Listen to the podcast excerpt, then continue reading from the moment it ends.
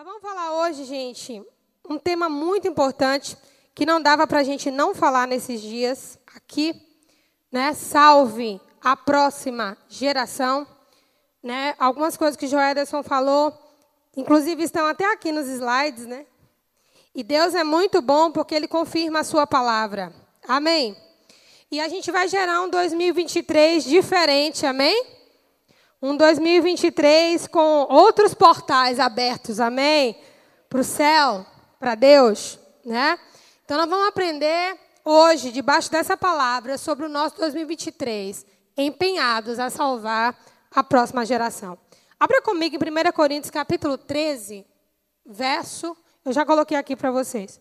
Tá pequenininho? Não, dá para ver. 13, verso 8. Ô, oh, Dé, coloca o monitor, vira o monitor para mim aqui, por favor, filho. Obrigada. O amor jamais acaba, mas havendo profecias, desaparecerão. Havendo línguas, cessarão. Havendo ciência, passará. O que é que vai ficar então? O amor. O amor jamais acaba. Mas todo o resto, inclusive a profecia, que é o que nós temos trabalhado nesses dias, ela tem um prazo de validade. Amém, queridos? Então vamos lá. As profecias vão desaparecer por quê? Porque a profecia, ela tem a ver com a gente moldar o nosso futuro. Nós declaramos coisas pela fé, nós cremos naquelas coisas, e se aquilo estiver alinhado com a palavra, em um determinado momento futuro, aquilo vai se manifestar. Como na eternidade não tem esse momento futuro, então não há necessidade de profecia, porque as coisas elas são, né? Elas já estão estabelecidas. Quando a gente vai falar, por exemplo, de profecia, a gente fala ao mundo espiritual para que aquilo se manifeste no mundo físico. Mas o mundo natural também vai deixar de existir. Então a profecia ela deixa de fazer sentido. Por quê? Porque não tem mais futuro e não tem mais o mundo físico. Eu estou apenas num ambiente agora físico-espiritual, de modo que eles estão misturados e eu não consigo mais separar essas duas coisas. Por que, que eu posso profetizar sobre os meus filhos? Meus filhos serão uma geração bendita do Senhor, etc. e tal. Por quê? Porque eu estou no presente, eu estou profetizando algo espiritual. Isso vai acontecer por quê? Porque amanhã é o futuro e vai se manifestar de forma física. Na eternidade, profecia não tem mais sentido. Amém? Porque não tem futuro e o mundo espiritual e o mundo físico não estarão separados para que você possa profetizar no espírito e aquilo se manifestar naturalmente. Amém? Diga assim para a pessoa do seu lado: hoje é o tempo de você profetizar. Amém? Diga porque esse tempo vai acabar. Amém, queridos? Esse tempo vai acabar. Então, uma, uma coisa que eu queria dividir com vocês é como nós temos desperdiçado as oportunidades de profetizar. Como nós temos sido roubados com relação a essa oportunidade de profetizar. Porque nós temos, parece que, a sensação de que vamos profetizar para sempre. De que sempre poderemos declarar coisas que irão acontecer depois. Só que isso não vai acontecer. O tempo de profetizar é agora.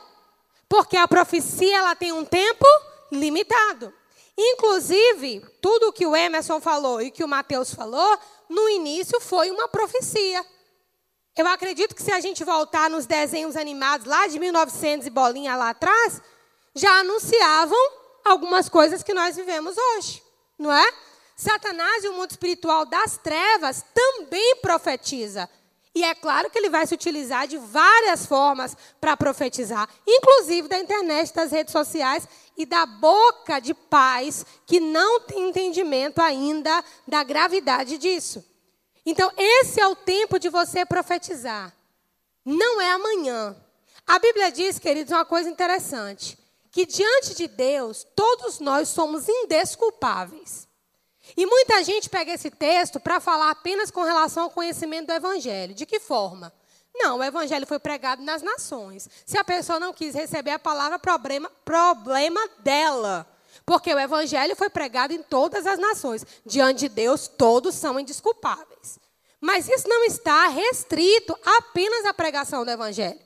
Existem muitas pessoas que já poderiam ter sido salvas, existem muitas famílias que já poderiam ter sido restauradas, casamentos, existem situações que não poderiam ter acontecido, não precisavam ter acontecido, coisas que nós poderíamos ter evitado se exercitarmos esse hábito do profetizar diário. Amém? Então não é apenas com relação à eternidade, todos nós somos indisculpáveis. É porque Deus ele conhece o nosso coração e Jó fala que ele conhece a nossa estrutura. Mas eu acredito que se muitos de nós chegar diante de Deus para falar assim, Senhor, por que, que você permitiu que isso acontecesse? Por que, que você não interferiu aqui? Por que, que você não mexeu os pauzinhos aqui? Por que, que o Senhor podia fazer, mas não fez? Eu acredito que muitos de nós poderiam ouvir a seguinte resposta: Eu estava esperando você profetizar para eu fazer. Você está comigo? Porque essa profecia alinhada com a palavra, é o que move o poder de Deus. Põe uma coisa na cabeça de vocês: as coisas que Deus profetizou, elas já estão determinadas. E agora eu não estou falando a nível de promessa pessoal. Por exemplo, não, Deus me prometeu que eu vou morar em Las Vegas. Eu não estou dizendo que Deus não prometeu que eu vou morar em Las Vegas, mas essa promessa aqui, quando se trata de Deus lidar com o ser humano, tudo é condicional. Deus até pode ter apontado esse futuro e prometido que Ele pode me levar nesse futuro, mas isso vai ser condicional. Você está comigo? Eu vou precisar cumprir alguma coisa, Ele vai colocar alguma coisa diante de mim. Toda promessa de Deus que envolve o ser humano, ela tem condições. E podem ser cumpridas ou não. Agora, as promessas que eu estou me referindo agora não são essas que envolvem o ser humano de modo individual, mas as promessas que nós chamamos de desígnio. Por exemplo, o dia que Deus vai, o arrebatamento da igreja, Deus já sabe. Está determinado. Amém? O dia que ah, o, o, o milênio vai ser estabelecido, está determinado. O tempo que a terra durar, porque a terra vai durar. Lembre-se do que Deus disse a Noé: Noé, enquanto a terra durar, sol, dia e noite, semeadura e colheita, frio e calor. Então Deus disse alguma coisa para Noé ali interessante. A terra tem um tempo de duração. Amém? Então, essas coisas que a NASA não alcança, né? A inteligência artificial não alcança, essas coisas são coisas que Deus determinou. Deus determinou e elas são irrevogáveis. Agora, as promessas de Deus para nós, elas são condicionais. Mas muito do que nós já poderíamos estar vivendo tem a ver com o nosso profetizar. Se a profecia tem um tempo de duração, e qual é o tempo de duração da profecia? Diga comigo, enquanto a terra durar. Qual é o tempo de duração de profecia na sua vida? Enquanto você estiver vivo. Amém? Então, queridos, eu queria chamar a gente para essa realidade de que profecia não é uma coisinha qualquer, nem do lado das trevas, nem do lado da luz. Não é uma coisinha qualquer. Tudo aquilo que você fala, ou Deus pega, ou o diabo pega. Você está comigo? Ou Deus pega, ou o diabo pega. O mundo espiritual funciona por profecia. Não é simplesmente porque Deus quer falar do futuro. É porque Deus cria falando. Amém? Então nós criamos falando. Então não despreze profecia, principalmente dentro do contexto das coisas que falaremos a partir de agora. Amém? Volto a dizer, tanto do lado ruim quanto do lado bom. A Bíblia diz: pelas tuas palavras serás condenado, e pelas tuas palavras também serás justificado. Ô pastora, mas Deus não vê né, o coração?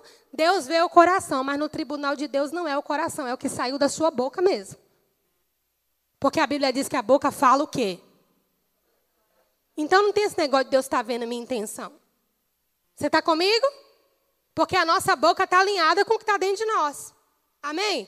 Então, esse é um tempo de profetizar. Diga, esse é um tempo de profetizar. Amém? Então, a única coisa que não vai desaparecer é o quê? O amor. Eu não sei se vocês têm percebido o esforço da mídia, do cinema, da música, das artes, para colocar no amor um resumo de um relacionamento momentâneo, mais intenso, entre um homem e uma mulher, antigamente. Hoje, amor é um relacionamento intenso e momentâneo com o que você quer que seja, da vaca a outro ser humano. Mas desde que isso lhe traga prazer. O esforço de Satanás para que o amor não seja conhecido, e muitos de nós, crentes, batizados, que tomamos a ceia, dizimamos, ofertamos, nascemos e criamos na igreja, não conhecemos o amor. E nós precisamos entender, queridos, que amor, isso não é clichê. Amor não é um sentimento. Amor é uma definição sobre quem Deus é. E quando nós falamos sobre amor, e a única coisa que vai permanecer, é porque se nós não mandarmos em amor, nós também não vamos permanecer. Pegue comigo. Se a única coisa que vai permanecer é o amor, você acha que por isso faz sentido que Deus diga: ame o Senhor teu Deus sobre todas as coisas e ame o seu próximo como a ti mesmo? Faz sentido ou não faz? Por que, que Deus quer que nós andemos em amor? Porque Ele é o próprio amor e é o amor quem vai permanecer. Você está comigo? Então, quando Jesus diz que você deve amar, quando a Bíblia fala que, olha, o amor tudo sofre, tudo crê, tudo suporta, tudo espera, não arde em ciúmes, etc. A pessoa olha e fala assim, gente, isso aqui é algo inatingível. Né? Por quê? Porque o nosso conceito de amor, ele é puramente emocional. Nós chamamos de amor o que deveríamos chamar de paixão. Mas o amor, eu ouso dizer, como igreja de Jesus Cristo na terra, nós precisamos conhecer. Porque o amor é quem Deus é. Quando Paulo, Paulo ele escreveu muita coisa com revelação clara, para a gente entender. Mas teve coisa que Paulo escreveu como que em código, porque nem tudo dava para falar. Quando Paulo diz assim, que o amor vai permanecer, ele não está, ele não está falando de um sentimento. Você está comigo? Esse é o capítulo que Paulo está apresentando os dons espirituais. Então, ele está apresentando o mover de Deus dentro da igreja. Amém? Mas ele diz assim: Mas eu vou, eu vou apresentar algo mais excelente: é o amor. Aí nós temos um grupo que diz assim: ah, mas a Bíblia diz que é mais excelente que os dons é o amor. Então, assim, eu vou me dedicar à caridade, vou ajudar o próximo, porque isso é mais excelente que os dons. Irmã, não é isso que a Bíblia quer dizer. Caridade é uma coisa, amor é outra. Amém? Não é isso que a Bíblia quer dizer. Paulo está apresentando algo que é superior aos dons. Então, ele está apresentando a fonte dos dons. Quem está entendendo? Ele está apresentando a origem dos dons. Ele está apresentando uma pessoa. Paulo, quando escreve para Corinto, Paulo está escrevendo para gregos. Gregos que estavam acostumados a ouvir quem? Toda a filosofia grega. Aristóteles, Platão, os grandes pensadores daquela época, que nos influenciam até hoje, inclusive. Quando Paulo escreve 1 Coríntios 13, ele está escrevendo para uma igreja de cristãos gentios que eram gregos, novos decididos. Não dava para Paulo. Paulo fala pouquíssima coisa da lei, pouquíssima coisa sobre Moisés, os sacrifícios, etc. A linguagem de Paulo aqui, ela é persuasiva, pegando temas contemporâneos daquelas pessoas e revelando Jesus, revelando Deus. Então, quando Paulo diz que o amor é a única coisa que permanece, ele está apresentando Deus. Quando Jesus diz assim, quando Jesus, Paulo, os demais apóstolos e o próprio Deus andem em amor. Andem em amor. Ele não está falando sobre um sentimento. Ele está falando sobre uma estrutura de comportamento que imita o comportamento de Deus. Porque apenas em amor nós vamos permanecer. Os dons vão ficar também. As profecias vão ficar também. A ciência vai se esgotar, porque Deus é a fonte dela. Mas o amor permanece. Por isso a Bíblia diz que quem não ama, gente, isso é muito forte. Para para pensar nesse versículo. Quem não ama, não conhece a Deus. Oxe, como assim? Eu canto, eu prego, eu sou do louvor, eu sou dos voluntários, eu dou aulinha no Kids. Querido, quem não ama, não conhece a Deus. Ah, eu sou pastor, sou apóstolo, sou semideus. Se eu não amo, eu não conheço a Deus. Você está comigo? Então, lá fora, preste atenção. Nós temos um esforço da mídia para desconfigurar o amor. E já conseguiu isso há muito tempo. E dentro da igreja, nós temos um, um outro esforço igualmente maligno para configurar e substituir o amor a atos de caridade, um extremo, e o outro extremo ao mover do Espírito através dos dons. Mas a fonte é a mesma, é o diabo por trás para que a igreja não tenha um relacionamento com o seu Senhor. Você está comigo? E querido, quando falta amor, falta Deus. Quando falta Deus, falta tudo. Amém.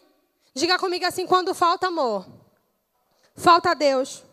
Quando falta Deus, falta tudo. Muita gente fala assim, pastora, por que, que Deus criou tanta coisa assim? Deus é amor em essência. É, é quem Deus é. Mas a grandeza do amor não é nem tanto a, a essência de Deus, mas o manifestar dessa essência. Se for uma essência, como a essência de um perfume, se tiver fechado, você não consegue sentir o cheiro, não é assim? Eu fui no supermercado anteontem e queria escolher uns shampoos lá. Eu digo, gente, o povo não sabe fazer marketing, não. Tudo numas caixas lacradas, com plástico e dentro de uma caixinha de papelão. Como que eu vou sentir o cheiro do shampoo? A mesma coisa seria com Deus. Se Deus simplesmente existisse e não tivesse manifestado, não faria sentido. A própria manifestação de Deus é o amor, e você vai entender onde chega nos seus filhos. Porque Deus escolheu manifestar o amor tendo filhos. Diga Deus, escolheu manifestar o seu amor tendo filhos. Por isso ele criou a natureza.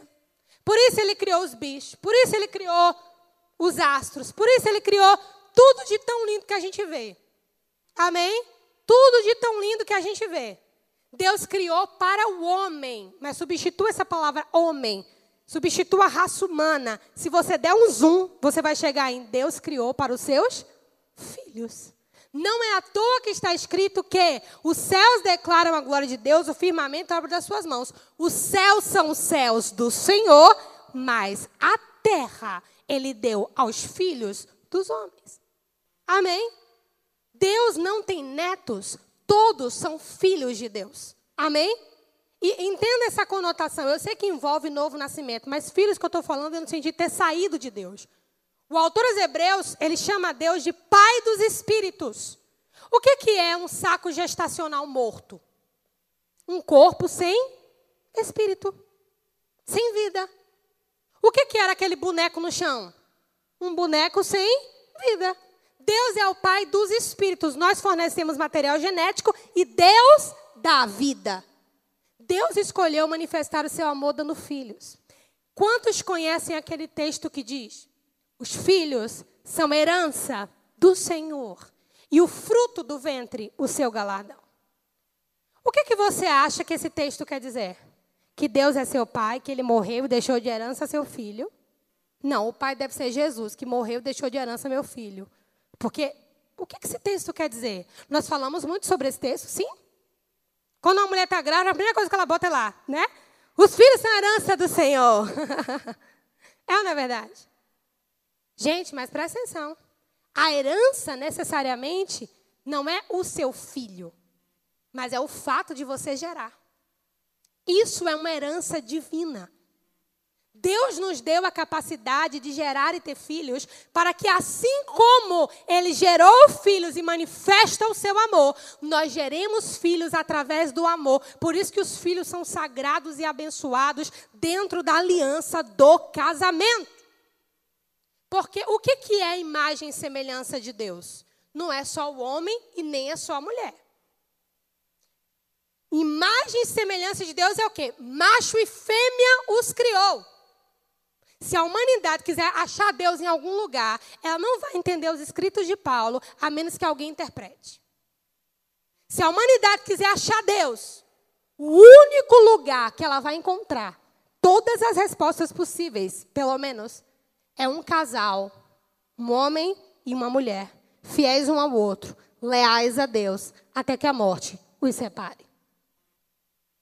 Foi assim que Deus se revelou.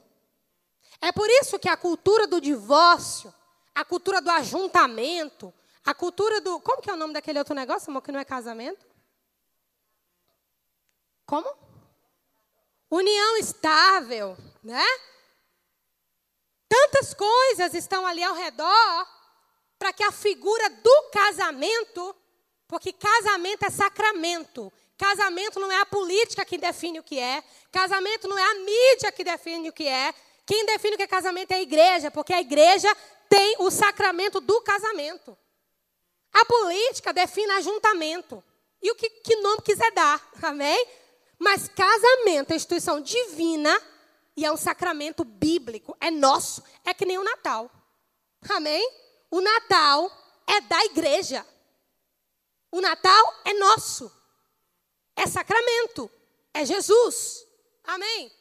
Então, quando Deus quer manifestar o seu amor, Ele criou o que, gente? Filhos. Agora, como que nós criamos filhos? A gente as paredes? Não. Eu voltei do lua de mel grávida. Amém? Um homem e uma mulher. Irmãos, nós respeitamos a escolha de todo mundo. Nós tivemos a oportunidade, e eu, eu, quis dar esse testemunho para os meus filhos, e quis também, André, que está em treinamento, né, tivesse essa experiência de, de, convidarmos, ele pediu ajuda e nós colocamos um transexual daquele jeito, todo que você imaginar, de cílios, de salto e tudo mais que você imaginar, sentou com a gente na nossa mesa, comeu conosco e só no final nós dissemos que éramos pastores. E ele se sentiu muito abraçado. Eu tenho conversado com ele no WhatsApp e já falei aqui no culto de oração. Eu vou arrastar, ele vai passar por essa porta. Colorido ou não, mas você vai abraçar e você vai amar. Não concordo com a prática dele. Amém? Não concordo. Mas ainda assim é uma alma e a igreja tem que se despir de preconceito. Você não pode se despir de fundamento e de princípio. Preconceito tem que despir. Amém? Tem que despir. Eu pensei, na hora que ele pediu dinheiro, eu pensei, Jesus, se fosse Jesus aqui, o que, que Jesus faria? Espantaria? Não, Jesus sentava com publicanos e pecadores. Eu fiz questão. Minha mãe, inclusive, falou: Suza, manda passar álcool, pega uma taça. E a gente foi ajeitando ali. Acho que ele nunca se sentiu tão. E por uma igreja? Eu falei: ali é o pastor, ali é a líder do Kids, ali é o líder do louvor. Renatinha com o olho desse tamanho. André chegar, pingava aqui assim, ó, com o olhinho dele, tic-tac, tic-tac, tic-tac, de nervoso. Igor ficou olhando assim, as crianças assim. Até eu por dentro estava assim também, mas para manter a aparência. Mas, queridos, uma porta se abriu. Mas a desgraça na vida daquele homem, como nós contamos aqui terça, começou na desgraça da sua família. E ele abriu isso para nós, falou abertamente.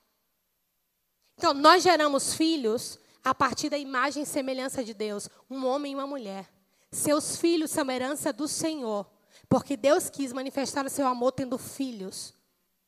E os seus filhos com a sua esposa, com seu esposo, são essa herança. Você também gerou filhos. Mas você gerou filhos para matar? Você gerou filhos para amaldiçoar? Você gerou filhos para destruir? Ou você gerou filhos para amar? Deus gerou filhos para amar. Amém? E nós devemos gerar filhos para amar. Você está comigo? Gente, e isso aí, essa questão dos filhos, que vão ter filhos, que vão ter outros filhos, aí se estabelece o conceito de geração. Como assim, pastora? Como o Joederson falou, ninguém vem da chocadeira. E nós precisamos resgatar esse, esse Deus geracional. Nós olhamos muito esse Deus que me ama, Ele me ama, minha mãe que vai não sei o quê, meu pai, mas Ele me ama. Ama essa música, viu, gente? Tem nada contra ela, não, só estou dando um exemplo. Nós estamos muito nesse eu, a promessa de Deus para mim, os planos de Deus para mim, o que Deus quer me usar, o que eu faço para Deus. Embora Deus nos enxergue como indivíduos, Ele, quando nos olha, Ele não nos desconecta das nossas gerações. Amém? Porque isso foi Ele que estabeleceu. Se você for conversar, se você for olhar na Bíblia, o que, que Deus diz para a imagem e semelhança dele, macho e fêmea? Multipliquem-se e encham a terra. Era a vontade de Deus. Era o desejo de Deus. Que Adão e Eva enchessem e multiplicassem a terra. Esses filhos que nós temos, que é a próxima geração, se nós não salvarmos, e a palavra agora é salvamento mesmo, se nós não salvarmos, nós teremos fracassado em todo o projeto de Deus para as nossas vidas. Porque a grande responsabilidade de uma geração é cuidar da outra geração. E esse cuidado preserva ambos. Se Igor está dirigindo um carro em alta velocidade, sozinho, ele talvez até ultrapasse seus limites. Mas quando você está com seus filhos, seu comportamento não é diferente? Porque o filho traz responsabilidade. Então, quando Deus diz que a sua geração é sua responsabilidade, não é apenas como um peso para os seus ombros, não. Mas é porque isso guarda a sua própria vida. Em outras palavras, a Bíblia está dizendo: tudo que você fizer, se você tem filho, pense nele primeiro. Amém? Por quê? Porque Deus nos criou para cuidarmos da próxima geração. Quais são os nossos problemas aqui hoje? Eu posso dizer quais são? Os problemas que a geração que veio antes de nós não cuidou. Esses são os nossos problemas. Carícias afetivas. Puxa, acho que é o mal da, da humanidade. Povo carente. E aí algumas culturas diabólicas, como o hedonismo, como o humanismo, acham lugar. Por quê? Pais que não tiveram tempo com seus filhos nenhum. E se a gente começar a olhar, a gente vai entender que todo problema é um problema de família. Você pode não tratar o seu cônjuge como você viu seus pais se tratarem, mas você vai tratar o seu cônjuge com a emoção que você sentiu quando seus pais se tratavam na sua frente. Você pode ter tido a seguinte emoção: eu nunca vou repetir isso aqui. Daí você não repete mesmo. A emoção. Mas se o que marcou você foi a ofensa, você vai repetir. Aí os filhos vêm e vão repetir de acordo com a emoção que sentem. E quando uma geração não cuida da outra geração, aqui nós temos o que a Bíblia chama de raiz de iniquidade. Pecados familiares que se perpetuam. Se perpetuam. Quando a gente fala assim, eu tinha muito preconceito. Até hoje eu tenho um pouquinho. Quando se fala de maldição hereditária, porque tem muita gente ensinando muita abobrinha. Mas o termo correto seriam heranças espirituais. E não é que você deixa um demônio de costume para o seu filho, não. É a construção do seu hábito vai atrair aquele mesmo tipo de influência diabólica. É, é isso. Então, se você quer que seu filho tenha um casamento feliz, mostre para ele que casar é bom. Eu ouvi uma mensagem, um trecho de uma mensagem do Asaf Borba, e ele falou assim: não é apenas um demônio que trabalha para separar um casal, não. Eu falei, uau, e é o quê? Aí ele explica na mensagem: é uma legião. Um demônio para cada fragilidade. Então, se é uma fragilidade emocional, tem um demônio especializado para trabalhar ali, manter aquela pessoa cativa ali. Se é no vício, no vício aqui também. Se é no trauma de um casamento abusivo dos pais, vai entrar naquilo ali também. E nós, como igreja, estamos dormindo e colocando os nossos casamentos e os nossos filhos a nível sentimental. E não tem um único lugar na Bíblia que diz que nós devemos nos guiar por aquilo que sentimos, mas por aquilo que nós cremos. Seu filho não precisa ser igual a você essa necessidade de espelhamento. Na minha idade eu fazia isso, você tem que fazer também. Querido, o mundo mudou. As coisas são diferentes. A minha e a sua boca tem que profetizar, não é a nossa infância, é a vontade de Deus para a criança, pureza, liberdade, alegria, num ambiente que ele se sentir à vontade e contribuir para isso. Mas relações baseadas em sentimento. Aqui nascem os filhos prediletos. Qual é o filho predileto? Filho predileto é o filho que não me confronta, que se identifica com aquilo que eu gosto. O filho predileto é o filho que não toca na minha ferida, mas endossa o meu comportamento. É o filho predileto. Por quê? Relações baseadas em sentimentos. Vamos avançar um pouquinho mais, já estou terminando, eu vou ter que resumir, depois a gente continua. Eu vou pular algumas coisas, tá? A próxima geração será salva pelo amor. O mundo só oferece humanismo, hedonismo e egoísmo, onde Deus não é necessário. Humanismo, o homem é o centro. Pastora, mas eu não ensino isso para o meu filho. Será? Será? Se a gente projeta nos nossos filhos autossuficiência, se a gente projeta nos nossos filhos soberba, se a gente projeta nos nossos filhos que eles não dependem de Deus, até numa prova da escola. Iago tinha um costume, quando ele não tirava 10, às vezes ele tirava 9. Ou 9,5. Ele chorava. Ainda esse ano, ele pegou o boletim lá na casa da minha mãe. Ele tinha fechado 10 em quase todas as matérias. Graças a Deus, meu filho é uma benção. Mas acho que foi umas duas matérias lá, ou foi uma que ele tirou uma nota inferior. Para ele, o boletim não estava adequado.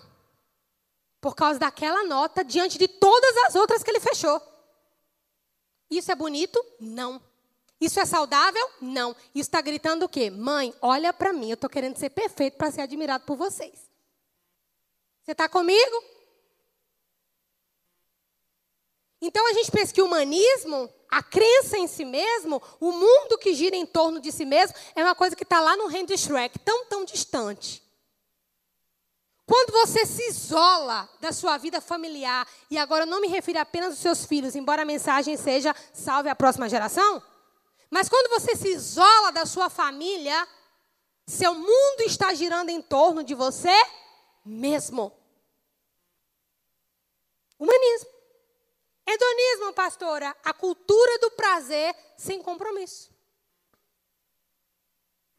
E o egoísmo, eu sou suficiente. Agora me diga onde Deus aparece aqui. Humanismo, em tudo quanto é filme, novela, jogo, roupa, música, tudo. Hedonismo segue o mesmo caminho, egoísmo também. Deus não existe. Deus sou eu, Deus é a natureza, Deus é. Mas esse Deus, a Bíblia, tudo vai perdendo valor. Se você não salvar a próxima geração, você fracassou em tudo que Deus planejou para a sua vida. E eu vou te dizer uma coisa: não importa quantos anos seu filho tenha. Ele pode ter 50 anos. Se ele é seu filho, você tem responsabilidade por ele de orar, de clamar, de consertar as coisas que podem ser consertadas ainda. Está vivo, pode consertar, gente. Amém? Eu não vou ler porque não dá tempo, mas lá em Gênesis, eu marquei aqui para a gente ler. Mas você lê em casa, Gênesis 49, quando Jacó vai abençoar cada um dos seus filhos, os doze, né? De onde sairiam as doze tribos de Israel. E você vai ver que as doze tribos que saíram daqueles doze homens reproduziram o mesmo comportamento que Jacó profetizou. Por que, que Jesus é da tribo de Judá? Sabe por quê? Ele não deveria ser da tribo de Levi, já que ele é um sacerdote, sumo sacerdote. Porque Judá foi o legislador, o justo. Jesus veio como representante da justiça divina. Ele veio da tribo de Judá. As bênçãos que saíram da boca de Isaac alcançaram todas as tribos. A Bíblia diz que a bênção de Abraão chega até nós. O que é que tem saído da sua boca? Não vai parar só no seu filho. Amém? Vai se estender. Pastora, mas olha, antes de mim a coisa não foi boa, não. Diga assim comigo: não existe na Bíblia valor nenhum de Abraão para trás. A Bíblia só fala de Abraão para frente. Sabe por quê? Porque a nova geração começa em você. Tera foi o quê? Um homem de Ur dos caldeus com todas aquelas práticas horríveis e mundanas. Tera não entra em nenhum outro lugar na Bíblia. Ele foi o genitor de Abraão. Mas a Bíblia pontua de Abraão para frente. Isso significa que é de você para frente. É de mim para frente. Não é de Abraão para. De Abraão para trás, converteu o coração dos pais aos filhos. Perdoa os meus pais. Amém? Peço para o Espírito Santo suprir aquelas coisas que não deu para eles suprirem. Admito as faltas que aquilo me causou, né? Porque a gente às vezes fantasia aquilo que a gente não quer fugir, que a gente não quer encarar, melhor dizendo. Admitir.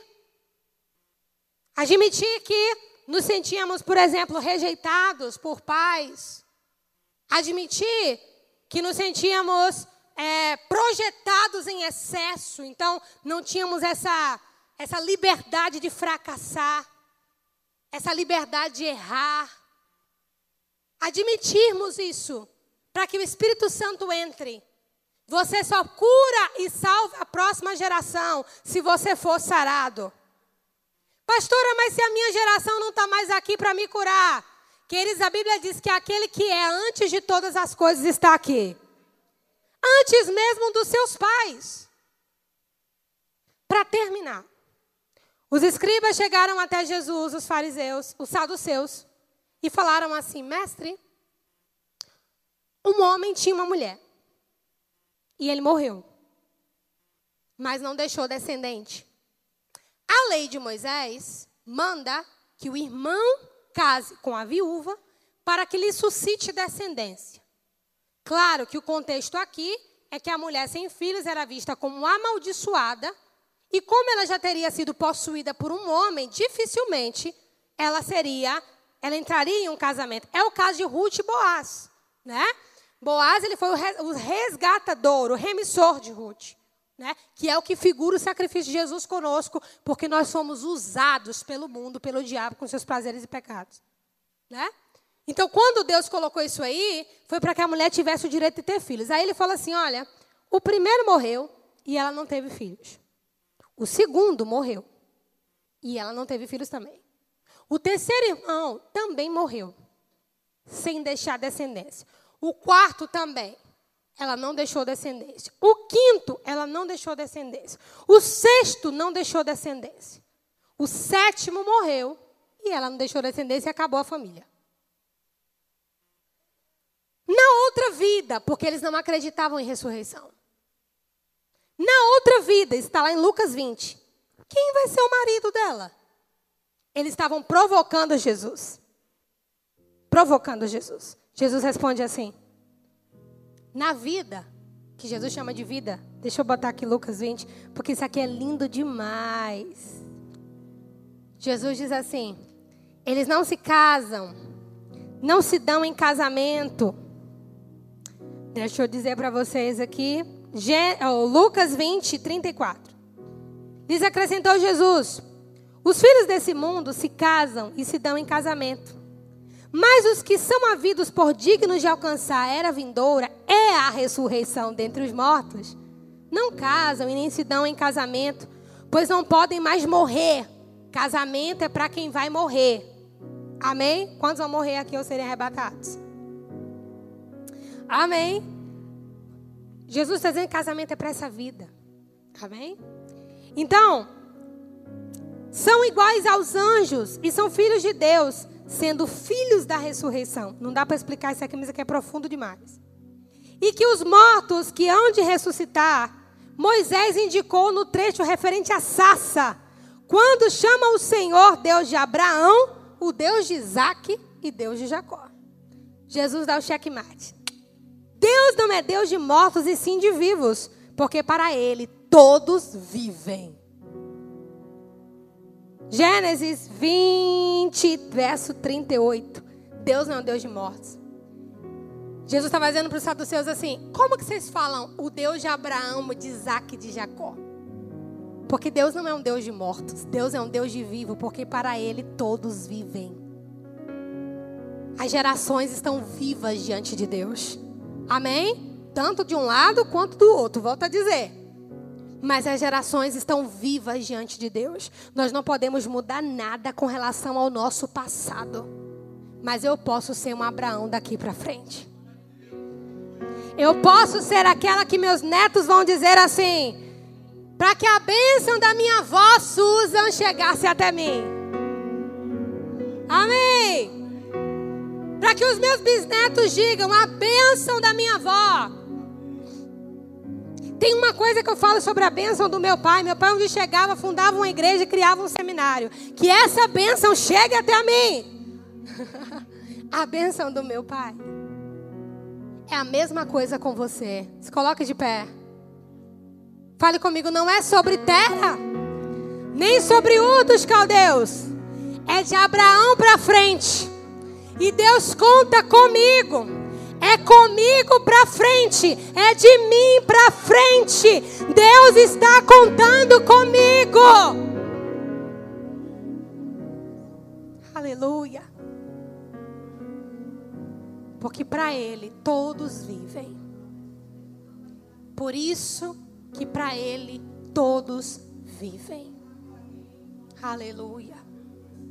E eu queria que com essa palavra você pensasse: você que é filho, não é pai, no privilégio que Deus deu aos filhos. O privilégio que Deus deu aos filhos foi de honrar os pais. Honrar, servir, amar. E o privilégio que Deus deu aos pais foi de manifestar o seu amor aos filhos. Só o amor vence o egoísmo. Só o amor vence o humanismo. Só o amor vence o endonismo. Só o amor liberta e libera o filho. Só o amor escuta. Só o amor tira as amarras. Só o amor. Irmãos, eu não tenho muita familiaridade com bichos. E honestamente, não era o desejo da minha vida. Espero que seja um momento passageiro na vida das minhas filhas. Mas quando elas falavam que queriam ser veterinárias, eu dizia: está amarrado em nome de Jesus, que eu não quero ver você limpando a bunda de boi. Eu falava assim. Eu via aquelas veterinárias, né? Fazendo aquele negócio. Eu digo: além de Jesus Cristo. Não, minha filha, você vai ter uma fazenda para ter um boi para você cuidar. Não precisa ser veterinária para isso, não. Irmãos, mas eu estou tolindo sonhos. Amanhã isso para ela pode não ter sentido nenhum. Amém? Mas o meu papel é validar. Eu estou com você. Porque meu filho não é uma extensão de mim. Eu não gosto de mato, de roça, de inseto. Meus filhos gostam. Amém? Eles não precisam ser uma extensão de mim. E eu preciso amá-los como eles são. Pastor, eu cresci na lama, me misturando assim, ó, bebendo água do barro, pensando que era Nescau. Mas meu filho é uma almofadinha. Aqui em Sergipe fala almofadinha, não fala? Queria que se seu filho é uma almofadinha, leve ele para jogar tênis, golfe. Respeite-o. Você está comigo? Respeite-o. Marido, respeite sua esposa. Esposa, respeite seu marido. Amém. Só se cura uma família quando as pessoas podem ser quem são. Só se cura uma família quando as pessoas podem ser quem são.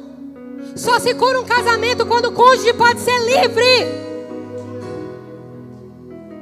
Porque senão o cônjuge é para mim e o cônjuge não é para mim. Antes de ser meu, ele é de Deus.